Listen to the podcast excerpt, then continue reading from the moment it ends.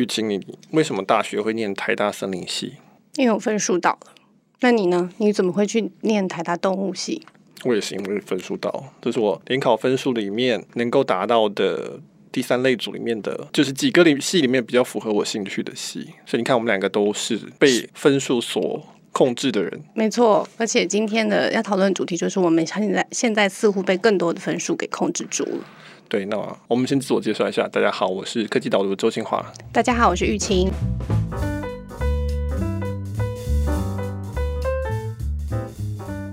那我们今天的题目其实是我写这篇文章的时候讨论分数这件事情，其实是看到两个新闻，那所以我想把它们合在一起写，那找出它后面背后的一些共同的一些驱动力。那第一个新闻其实就是 Facebook，它最近传出新闻说，它内部有一套系统会给用户一个分数。那这个分数其实是从零到一之间，就很像几率的概念。那它是在评价说这个人，因为我们在 Facebook 上面有时候可以检举一个文章嘛，比如说我们检举是诈骗啊，或是广告啊，或是。他骚扰我，让我不舒服等等。那我们检举的时候，Facebook 他最后会需要把检举的内容交给他的一些人类审查员去调查，说是不是真的是有问题的内容，到底是错的内容呢，还是广告啊等等的。那 Facebook 他现在有据说有两万多人的审查员，这其实上是一个最近是一个蛮大的生意，也有新创专门在做外包这个审查员募的去募资这样。那问题是说。Facebook 上面每天都有至少上千万的贴文，那所以被检举的少说也有几十万，肯定不是说这两万人能够去负荷的，所以不可能全部都往后送给这些审查员。那所以 Facebook 它就必须要有一套机制来挑，你可以叫演算法，你可以现在叫它人工智慧。总之，它有个方法先去筛选出那些真的可能是假的东西、假新闻，才交给审查员。所以这是一个效率的一个取舍。那因此，这个系统的，它的一个做法就是说，它会去评价说你这个检举的人本身是不是可靠的。你如果这个人是可靠的话，那你检举的文章就可能会优先的被送到审查员手上。你如果这个人本来就是不可靠的，那你检举贴文就没什么用。如果去看那篇报道，因为他们说，其实很多时候为什么要说确认这个检举是真的，是因为很多人检举其实只是因为他们不喜欢那个 po 文，他不同意这个言论，但不代表这个人讲的话是错误的。对，其实我们这应该没有人会意外，只有可能只有 Facebook 会觉得很意外。我们整天在什么 Line 长辈群组，就会看到说，很多时候我们在丢来丢去，然后吵架，我们都觉得对方是假新闻，那对方都觉得自己的东西当然是真的啊。我这东西明明就是中国大陆的微信来的，但是肯定是真的，那或者之类的。那其实真正大家在意的都不是真假，而是其实很多时候都是政治立场或是观念上的问题。我觉得同性恋就是怎么这样，我觉得什么中国就是怎么怎么样，台湾就是怎么怎么样。那所以你要把。事情的真的或假的，跟你的观念上认为这是对或错拆开来，其实是非常非常困难的事情。嗯，那所以 Facebook 他面对这个非常困难的任务，这是他其中一个方法，所以他后来就出来说明说，我们的确有这个分数，那只是针对那些会检举贴文的人给他一个分数，那而且这只是他上百个参考因素里面的其中一个。嗯，比如说有篇贴文，他如果有上百人检举，那可能就会优先。相对数十人或者是数个人，他有很多很多的因素去考量。那只是说大家看，他其实也会参考那个发文的账号本身的做法嘛。他不是只是看检举人而已。你对他也会去，他一定会去看那个追本溯源，去看说当初是哪一个粉丝团第一个提的。那这个粉丝团本身，他可能也有一个分数，我们不知道是说啊，他的分数如何。所以其实我们每个人。我在文章里也提到了，我们每个人本来就应该会有一个分数在 Facebook 上面。我们大家写东西的时候的那个触及的流量其实是有差的。你如果是一个很多粉丝的账号，比如说叶秉成教授好了，那他的发文可能触及率就会比我高，那表示他某一个分数是比我高的。所以这个东西也不是那么的意外，只是说大家看到这个 Facebook 的新闻，第一个就会联想到说，哦，那我们现在每个人都有一个分数了，这个很像是科幻电影里面。或是那种未来片里面的场景，就是说每个人身上都有个分数，然后都会被电脑给控制，这样子，那个很可怕。所以大家就开始就在讨论这个事情。对，你刚刚讲那个科幻电影的部分，就好像也不是科幻电影。我们最近看到中国上面，他们也有所谓社会信用，或是蚂蚁金服里面的芝麻信用，他们就是透过这个每个人都有一个信用分数，然后就来主宰说个别的个体有多少的可以享用的权利，这样。对，所以大家第一个在讨论 Facebook 新闻的时候，大家马上眼光就会看到中国去，因为中国其实有很多这方面的这个我们叫先进，就是这个手在空中比一个上下引号先进的这个发展。那比如说大家都听过中国有所谓社会信用分数，啊，或者说我们有听过蚂蚁金服下面的芝麻信用，这就是把每个人身上放一个数字，一个分数，那这个分数高低就代表这个人其实不是，它的意义其实不是很明确，这是一个分数的一个很大的问题。那比如说蚂蚁金服的芝麻信用的分数的意义比较明确一点，它比较接近我们美国或台湾的过去就有的这个 credit score 信用分数的概念。就是我们金融联合征信中心里面，我们那个信用报告。对，那那个基本上原始的它的功用就是决定说你这个人的信用高，它那我们金融机构贷款给你就可以用比较好的利率，风险比较低。那基本上就是一个风险的概念。所以这是企业部分有这种分数。那大家可能比较觉得可怕的是中国的这个所谓社会信用，这是一个政府的一个计划一套设计。那这个分数它代表的意义其实本身是什么就不是很清楚了。但是我们知道一个分数，而且那个分数是会有时候会扣分，有时候会加。分的那听起来很可怕。对，我觉得那个打分数它其实有两层意义。嗯、第一层就是说，你就好好的一个人，但是今天我就是要被冠上一个分数，听着就是不太舒服的感觉。然后第二层就是说，如果这个分数还会拿来对我产生什么影响的话，那就更可怕。比如说我们刚刚讲那个信用分数，好，我知道它最多就是影响我，比如说我要去贷款的时候，我贷不贷得到，或我贷得到几成，我的信用卡额度多少，这样。好，那就是。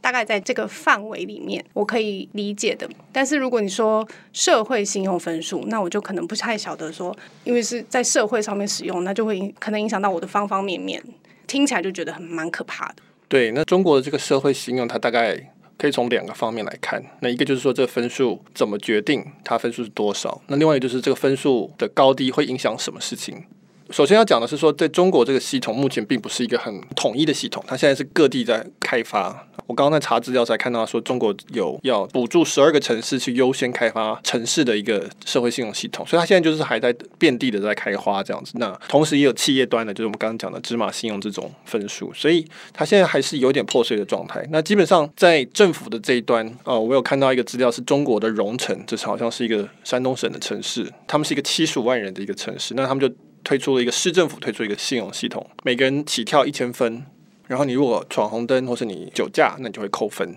然后你如果是捐款、做公益、做一些政府奖励的事情，那你就加分。还有别的，我看到别的系统，它的中央政府有时候就说，你如果连续打电动十个小时要扣分，因为他不鼓励这个行为。那电竞选手不是麻烦？对，那如果还有就是说，你比如说你去追韩星，然后造成机场的拥塞，他会扣你分。所以这个就是。很多很奇怪的问题出现，就说，第一个是为什么要扣我分？分数到底有什么意义还不清楚。第二个是这扣的分数的高或低是怎么算的？其实也不知道。嗯、那但是它的效果是什么呢？比如说在荣城，分数高的可以优先取得一些医疗的补助，优先取得暖气的补助，因为它是一个冬天很冷的地方，分数可能最高的会受到表扬。所以这个我会觉得，其实听起来像电动玩具。上上一集在跟 Manny 讨论游戏的时候，就说游戏大家很喜欢的一点，就是说它是一个很有秩序的世界，它就是分数，然后你就是每个人一开始都有多少分数，然后你就开始加加加加加，你照他做的事情做，你就会得到分数，然后这个世界是很有秩序的，当然也因此就很可怕。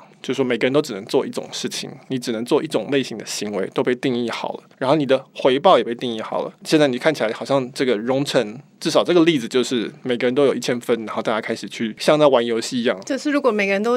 往那个得高分的方向走的话，就是每个人都是一个奉公守法的好公民。对，所以当然更可怕的地方就是说，这个分数如果是用来引导思想或者应试形态的话，比如说在中国，显然你如果做了一些。对于跟共产党或者什么有贡献的事情，或是你的思想是正确的话，那你可能不一定是加分，但至少不会被扣分。你如果不正确的话，肯定是被扣分的啊。就是他可能会有一些规范说啊，你现在如果去上传维尼熊的马克杯的照片，可能就会被扣分之类的。那所以那但这就变成一种工具，就像游戏一样，它可以因此去引导你的行为。它不一定是一个很明确的法律，然后所以做了什么事情我们要惩罚你，那成本很高。那它这样子可以很细微的去调整，而且它有时候可能可以设计出连坐的状态，比如说家里的爸爸做这件事情，那你们家就没有教育补助。那其实这样的话，你们家里假设你有太太啊、爸妈都会一起来制止你做这个事情，因为你现在这个分数可以是可以连接的嘛，哈，它是可以编组的。那这个时候就会出现很多很细微的控制方法。对，讲白一点，对，这就是一个控制的工具，对，从你的思想到你的行为，你都是受限的。我觉得，对，最可怕的情况就是像中国这样，就是它，因为它控制的范围实在是太大，然后它有很多，它什么东西都可以监控。你打十个小时的电动也会被记录，闯红灯也会被记录，就是不是只是那种跟法条规定的事物会被登记在案，你个人的行为都会被记录。那这其实是听起来很惊悚的地方啊。对，所以我们两个在进来之前有在讨论说，为什么台湾人好像没有很紧张这个事情？就说我们要如何讲这个事情，然后让大家觉得为什么大家觉得应该觉得重要，或是不重要？其中一个理由可能是说，台湾比较没有那么立即的感受到说这个东西会影响到我的生活的各方面，但是因为在中国是基本上是一个政府的控制的工具，那因此政府有很大的。动机要去把它彻底的实行，而且要非常的深入你的生活。所以在文章里提到有这个 Wired 报道说，在新疆因为维吾尔族的这个的状况，所以其实管制非常严格。它有上千个检查站，然后你不管是上高速公路啊、进清真寺啊，甚至是公众集会等等，你都要去刷你的 ID，然后都你的脸都要照相。这个就是两个东西结在一起，就是说，它在实体上面可以控制你的生活范围，它在节点里面有联网。那同时呢，它用一个分数去决定说你能不能跨过这个节点，或是传统上叫做黑名单。黑名单当然就是 yes or no，就是是非题。那分数它当然就是像我们考试一样，一到一百分，它就是更精细的一种一种控制方法。那这个时候你就会深深的感受到说，诶，怎么忽然之间我们被控制的这么严密，所以分数的其实一个，它为什么现在越来越重要，是因为我们的监控越来越多，然后我们联网的地方越来越多，因此那个分数的影响力就越来越大。不然我们以前在没有网络的时代，我们去哪里根本找找不到我们呢、没有手机啊，或者什么，那没有监控，没有所谓的控制，那这个时候就算是有分数或没有分数，其实也还好。那但是现在看起来，我为什么会写这两个题目？就是说，其实 Facebook 到中国这中间，在技术上其实是没有任何的困难的。它就是从 Facebook 到中国是可以一直线就过去。从 Facebook 给你一个小小的一个好像很不重要的一个分数，一直到有一天走到中国的状况，在技术上面是没有任何的障碍的。它就是可以完全是可以实现。所以台湾可能没感觉，因为我们还没有在那个直线上奔跑。但是技术上是完全是很有可能到那边的。那所以我写这文章主要在思考的是说，我们要怎么样去。应对这个事情，嗯，不过我觉得我们可能可以拉回来聊一下，是说我们这样子讨论，似乎打分数这件事情是一个很糟糕的事情，会做很多的限制。但是其实它就是一个，以刚刚来讲的话，就是一个工具，所以它其实是一套系统，而且是说老实话，是一个很简单明了又有效率的系统。对，所以我们一开始开场的时候讲大学联考的分数，那为什么要有这个分数？我们大家都知道，大学联考用这个东西来分配你是什么系，是一个很愚蠢的系统。就是说，这个，我们的爸妈的时候可能不觉得，我们爸妈可能会觉得还 OK，就觉得很好。嗯、那我们这一辈显然是觉得很荒谬。但是问题是说，当时可能也没有更好的系统，因为所有的系统它本身就是一个设计上的取舍。我们都可以想象说，诶，其实你进大学选系应该考虑兴趣啊、个性啊、态度啊、这个好奇心等等等等等等。那问题是说，这样的话排列起来这么多东西，它的成本是很高的。你有这么多项，这个中国叫维度，台湾可能叫象限，这么多的象限的去考量，那就会有非常大的至少技术上的成本跟沟通的成本。就是说，我要怎么跟我爸妈解释说，我上这个系没有上那个系，是因为我跟他在十二个象限里有不同的结果，这很很复杂。那相对来讲，一个分数就是一个很清楚的东西，就是我一百分就是比你九十九分高一分，嗯，它其实是有沟通成本上面的一个好处。那但是它就有一种很武断的地方，就是我们所有人都被划约成一个成绩一个数字，那它就抹杀掉了很多的很重要的特质。所以分数它有它的优点。跟它的缺点，那所以刚刚前面讲的，就是说中国你是从黑名单，就是一个 yes or no 的，改成现在叫做一个分数，那就变成哦是八十分的，呃，可能让你过，嗯，七十分的大概不能过，可能它可以变成一个几率问题，或者说它是一个付钱的问题，你越低的分数，那你钱要付我越多，我才让你过，那它就变成是你的技术能力提高，那因此造成你可以去调整的地方空间就变多，所以分数不是说完全没有用。就以 Facebook 的新闻来看，它等于就是从节点的角度去确认说这个检举是不是有效的，这还蛮合理的啊。说老实话，对，事实上。所有的东西都会有分数，所有的网络服务服务都一定会给用户打分数。你只要是一个自由市场，你一定要这样做，因为你一定要分辨出哪些是有价值的客户，高价值跟低价值的客户不一定是一个分数，但是它至少是，比如说飞机有商务舱跟经济舱，然后你也有分什么绿卡、白卡、黄卡、金卡等等等等等，所有的服务都一定要有打分数这件事情，分数是必要的，分数就是市场的分配，呃，他才能够把资源分配在他认为最重要的一群人身上。对，或者是说，如果是有一群人他是分数低的，那就会有另外一批厂商专门来服务这些人。他可能是用低成本，可能他的品质跟他的这个成本价格的比例就不一样。但是因此这样这些人才会被服务到。所以不管是对所谓高价值或所谓低价值，其实这个都是有必要分开来，这个资源分开来，那才会可以得到他们相对应的这个服务。所以分数本身不是问题，分数本身是正常的。那只是说我们现在看到让我们恐惧的地方，在于像中国这种状态，就是它影响的层面实在是太大了。它因为刚刚讲分数好处就是它很简单明了，另外一面的坏处就是它非常的武断。你就是一个七点八跟八点五分的人，然后你就可以享受什么，不能够享受什么，听起来就令人觉得匪夷所思的，不能够理解为什么是这样判断的东西。对，就是已经它已经超越了传统商业上的范围，进入了比如说政治或生活的范围，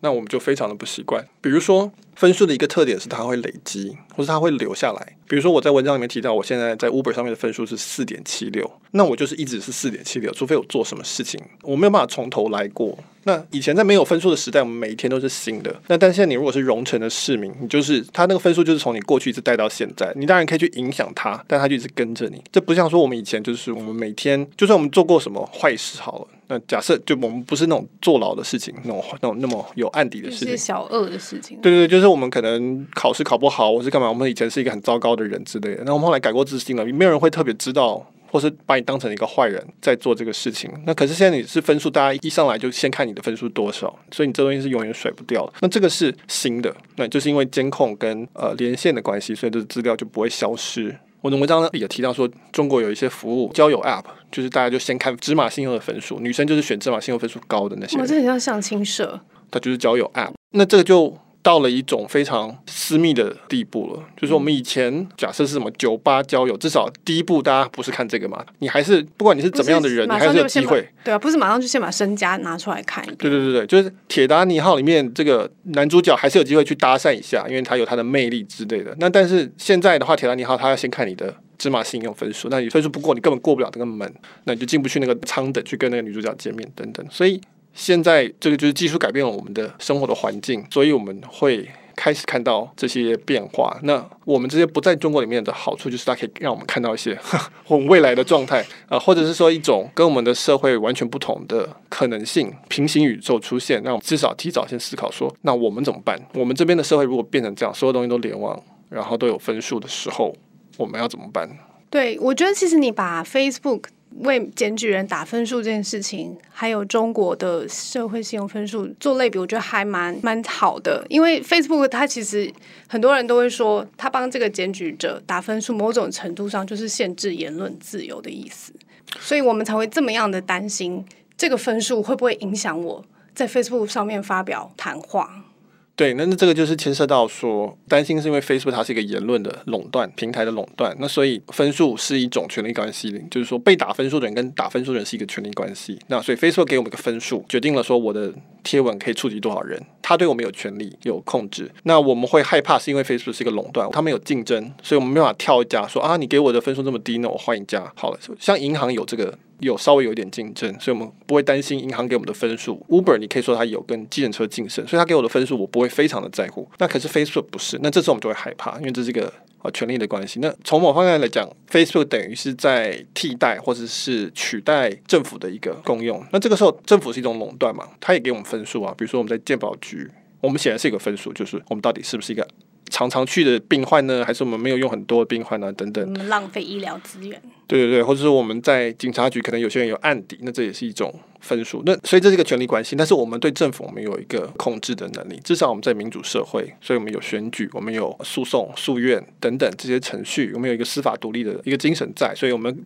基本上大概知道我们可以怎么样去争取，说我们要怎么样去影响我们的分数。而且他其实某种程度上说，他是有被规范，就是他的权力到哪边。所以对，所以就是说我们。知道他的权利在哪里，我们知道他可以给给我什么样的分数，而且我们知道他给分数的方式。然后如果分数不对，我们可以去要求更改，我们有这个权利去做。那但是现在是，如果在美国或在台湾这种民主社会或者资本主义社会，那基本上很大一部分是被平台企业给替代掉了政府的一个功能。但是我们没有反抗，或是我们去纠正，或是去申诉的管道。我们不知道这分数，我甚至不知道我在 Facebook 分数是多少，我也不知道说为什么会是这个分数。然后我也没办法去诉讼或者是诉愿说，哎，我这分数不对啊，然后你应该跟我讲说为什么这样等等，那这样就已经很糟了。因为我的言论就散不出去嘛，在 Facebook 上面。那更糟的就是这个分数如果被拿去用来，像刚刚在中国讲的，就是害我买不到飞机票，买不到火车票，拿不到暖气，没有医疗补助，或者是没有办法去交友 App 等等。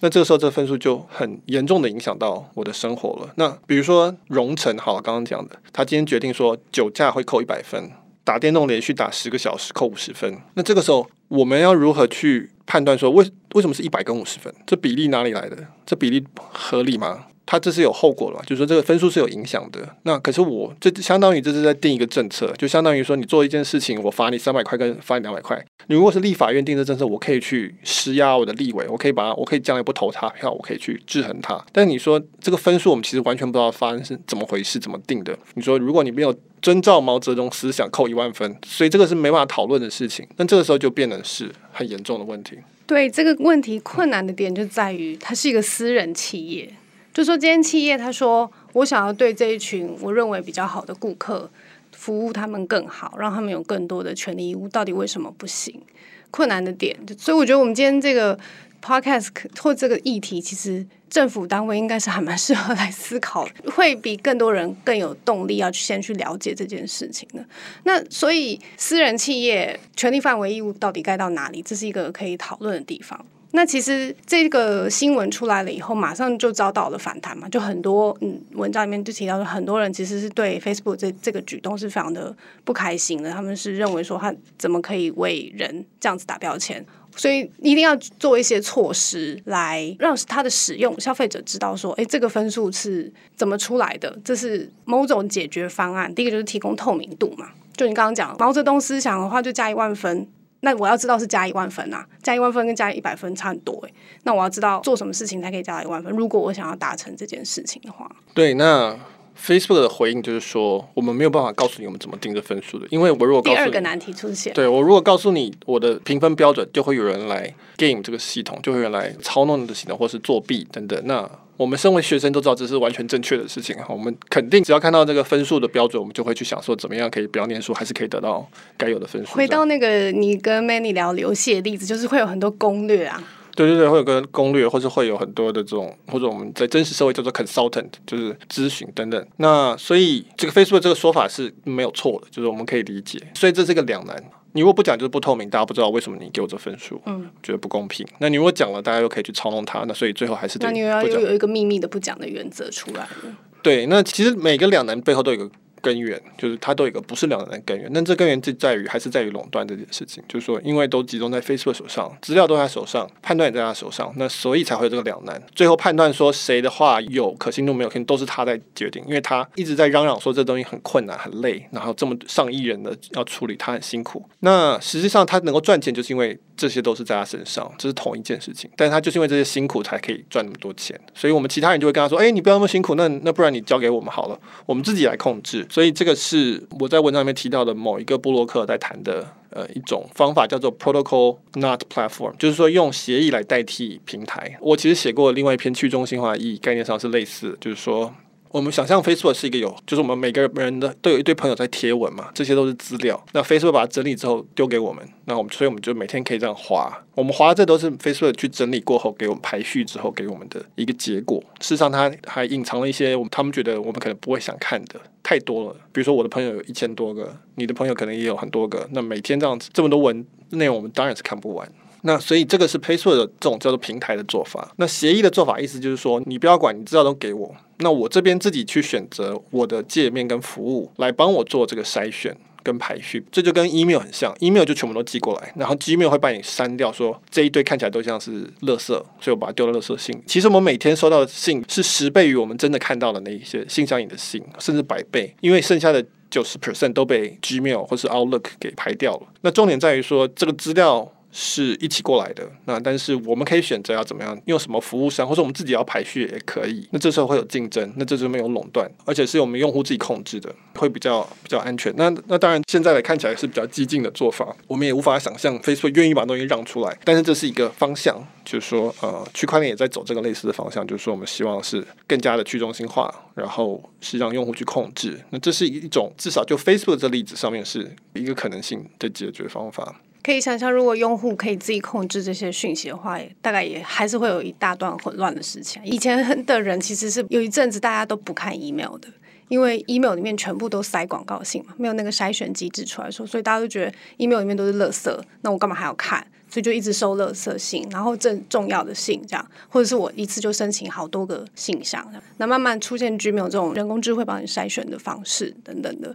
所以看起来是还有很长远的，就至少如果不要走的像中国这么激进的做法的话，肯定是还有很多可以讨论的地方。对，我在文章里面其实强调一点，就是说，就算这种去中心化的协议式的东西出来，但是实际上还是会有一个分数在。服务对我们还是会有一个分数在。我刚刚前面已经讲了，这个是必要的。更进一步的讲是说，而且这个分数其实是会越来越大的，因为它会整合越来越多的资料。那这个叫做资料的网络效应，就是意思就是说，资料这个东西基本上是喜欢聚在一起的，因为聚在一起，它的效益越高，然后它的单位成本越低。所以我在文章里面举的例子就是说，我的寿险公司它基本上知道我的医疗记录。那所以，他可以给我一个分数，但是他如果可以的话，他会很希望得到我的金融的资料，希望知道我的驾驶资料，可能只希望我知道我的消费资料，因为这些资料都对他去定义这个寿险的风险跟利率什么都很有帮助。那所以呢，他就会希望去收集这些资料。那同样的，比如说金融机构、银行，他有我的存款跟我的汇款汇出的资料，他也会希望要我的消费资料，他也会希望要我的医疗资料、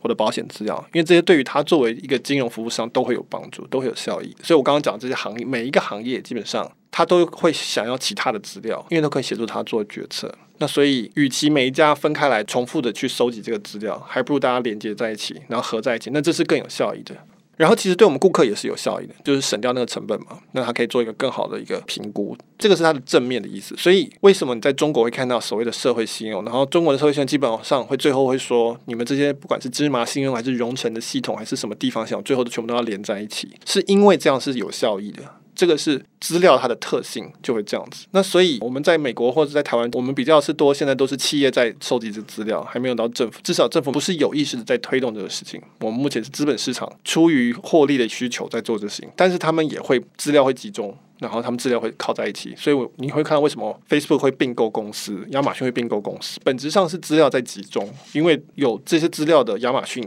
他就会知道下一个资料的好处在哪里，而且他有钱去把它挖进来，所以某一种大一统的分数，在技术上跟商业上其实是合理的，而且其实是一种自然演化的结果，不是说它会发生，但是那个力量是往那个方向走的。那我们要不要让它发生是另外一回事情，但是在中国它。显然是比较容易完成，因为作为控制工具，这是一个非常非常好的事情。我可以有把所有的资料都集中在一起。那所以就是强调的就是说，不管是什么样的状况，这个趋势我觉得是本身是一个独立存在的一个趋势。但是我们要如何去面对它？说哦，那这个资料出来了，我们要怎么样？我们每个人头上都有一个分数，它比较是一组分数了哈，它不会是一个分数。作为公民，我们要怎么样去处理它，或者我们要求政府怎么去？我们通常都是请政府带我们去处理它。那我们会怎么样去影响政府？说应该要怎么去管？比如说欧盟的 GDPR，它是以某一种努力去做，那还会有很多的发展去做这个事情。那这个只是现在一开始而已。所以我这篇文章。